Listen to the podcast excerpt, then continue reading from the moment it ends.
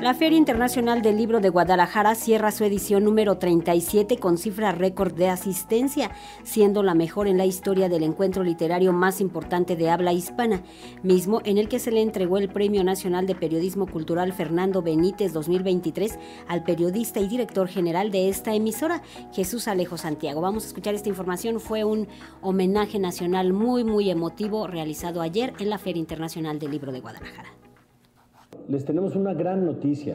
La cantidad de visitantes este año llegó a la cifra histórica de 857.315 asistentes. La cifra más alta que se había registrado en la FIL fue la del 2019, con 828.266 visitantes. Esto significa que la edición de 2023 ha impuesto un nuevo récord. Hemos organizado la mejor FIL de la historia. Oficialmente podemos decir que se han superado los efectos de la pandemia y que esta institución que fundó el licenciado Raúl Padilla sigue funcionando con solidez y con soltura. Y ya no es solo patrimonio de la Universidad de Guadalajara, es patrimonio de los jaliscienses. La FIL es patrimonio de México. Como siempre lo quiso el licenciado, esta feria le pertenece a los lectores. Para ellos trabajamos todos los involucrados con la FIL, porque estamos convencidos de que un mundo lleno de lectores es mucho mejor que un mundo sin ellos. Las interminables escenas de niñas y niños jóvenes leyendo en los pasillos de esta feria demuestran que el sueño de Raúl Padilla está más vivo que nunca.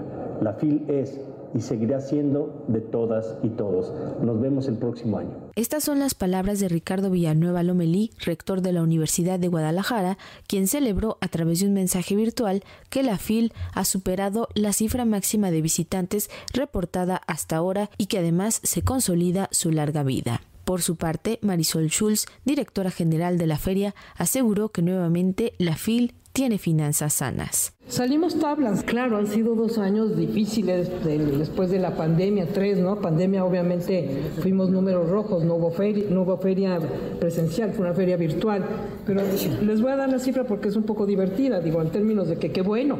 Nuestros ingresos fueron por 109 millones 981 mil 916 pesos. Egresos, 109 millones 739 mil 493 pesos. Una utilidad de 242 mil pesos con 400 242.422 pesos. ¿Qué significa esto? Una pequeña ganancia. Números negros. Nuevamente la FIL tiene finanzas sanas. Eso para nosotros es muy importante. Recuperarnos después de la pandemia. Entonces sí, salimos tablas, es un punto de equilibrio, pero es una empresa totalmente autosustentable en términos financieros. Lo quiero reiterar.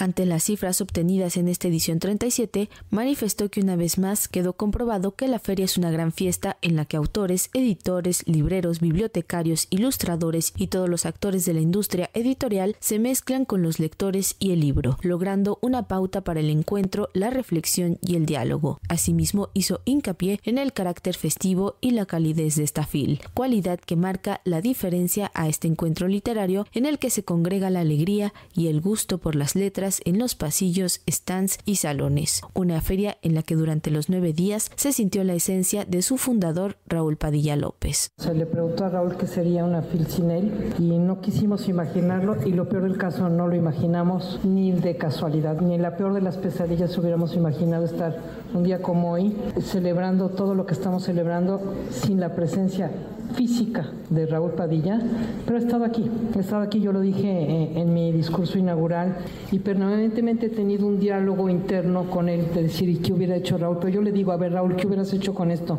Y permanentemente estoy dialogando con Raúl, lo siento, lo siento cercano, lo siento que está aquí.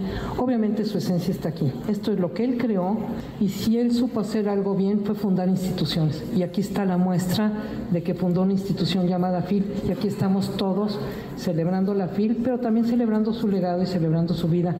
Miñó, embajador de la Unión Europea en México, aseguró que gracias a la presencia de la región como invitada de honor se logró un acercamiento duradero a las letras de la Unión Europea y Latinoamérica, por lo que se superaron las expectativas y el esfuerzo histórico dejó una huella profunda y verdadera que no es cuantificable, ya que en esta fiesta de las letras no solo fue visible la bandera de la Unión Europea, sino las muestras de cariño por parte de los visitantes. Hemos estado a la altura de la visión que tuvo Raúl Padilla hace dos años cuando nos propuso ser invitados de honor en la FIL 2023 y eso ha sido gracias a la gran colaboración entre nuestros dos equipos, los equipos de la Unión Europea y el maravilloso equipo de la FIL.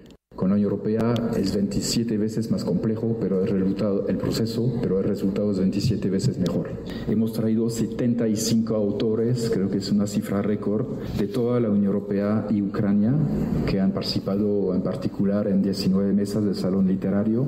Hemos desarrollado en nuestro pabellón de la Unión Europea 130 actividades, de las cuales 19 para profesionales y 23 presentaciones de casi todos nuestros Estados miembros. En el Forofil y en otros escenarios hemos presentado 14 espectáculos y conciertos, más dos obras de teatro. En el Festival de Cine, 30 películas que han atraído casi 2.000 espectadores. Pero más allá de la cantidad, lo que quiero resaltar es la calidad y la diversidad de lo que hemos presentado.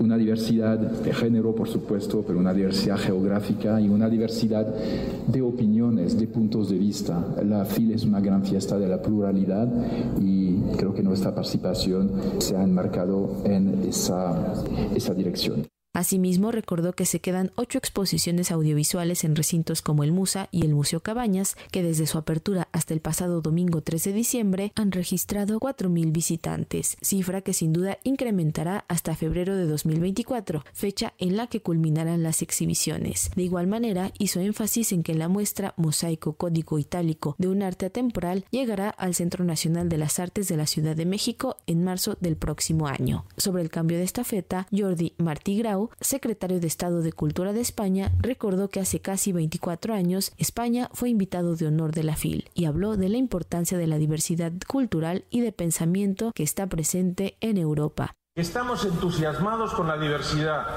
pero que sabemos que el diálogo es necesario, que la guerra acabe. Vamos a levantar un grito por la paz desde el ámbito de la cultura, sin fisuras, sin paliativos Mientras hoy aquí celebramos la diversidad, caen bombas y matan criaturas, matan niños, matan niñas.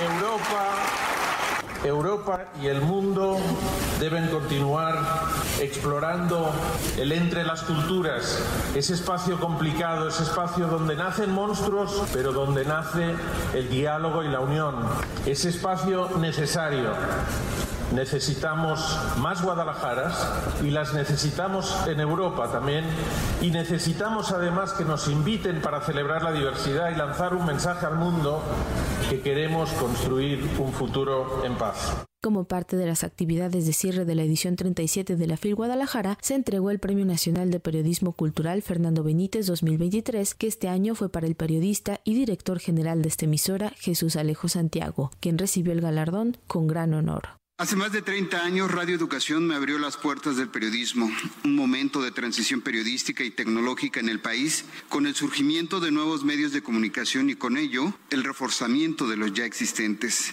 Aquellos fueron tiempos complejos, cuando se empezó a reflexionar acerca de la necesidad de profesionalizar el ámbito del periodismo cultural, no porque no lo fuera, sino porque se dio el surgimiento de una camada de reporteros que no necesariamente buscaban ser poetas o narradoras y narradores, ni los dramaturgos en ciernes, sino un grupo de reporteros y reporteras interesadas en la información, en hacer un reportaje, en elaborar una crónica como una serie de formas para acercar el quehacer artístico y cultural a un mayor número de personas. Estoy convencido de que se trata de formas necesarias para tratar de entender nuestro mundo cultural. Ahí el periodismo cultural juega un papel muy importante dentro de la relación de los medios de comunicación con los lectores, las audiencias, los radioescuchas, los televidentes. En ese sentido, el reportero, en algunas ocasiones visto como la última parte del eslabón, merece el reconocimiento por su labor además de dedicar este premio a todos los que ejercen y están detrás de la labor periodística, desde camarógrafos, editores, fotógrafos, por mencionar algunos, recordó a quienes son sus referentes y a quienes le han acompañado en este oficio que demanda el interés y la curiosidad. Creo que vale mucho la pena recordar a cada momento a Richard Kapuczynski, quien decía, la inspiración y el entusiasmo son un fuego que el tiempo apaga. El periodista debe prepararse para ello, ser curioso, interesarse en las cosas. Decía Richard Kapuczynski, la inspiración y el entusiasmo son un fuego que el tiempo apaga. El periodista debe prepararse para ello, ser curioso, interesarse en las cosas. Hay mucho fuego en cada uno de quienes estamos aquí. No dejemos que se apague.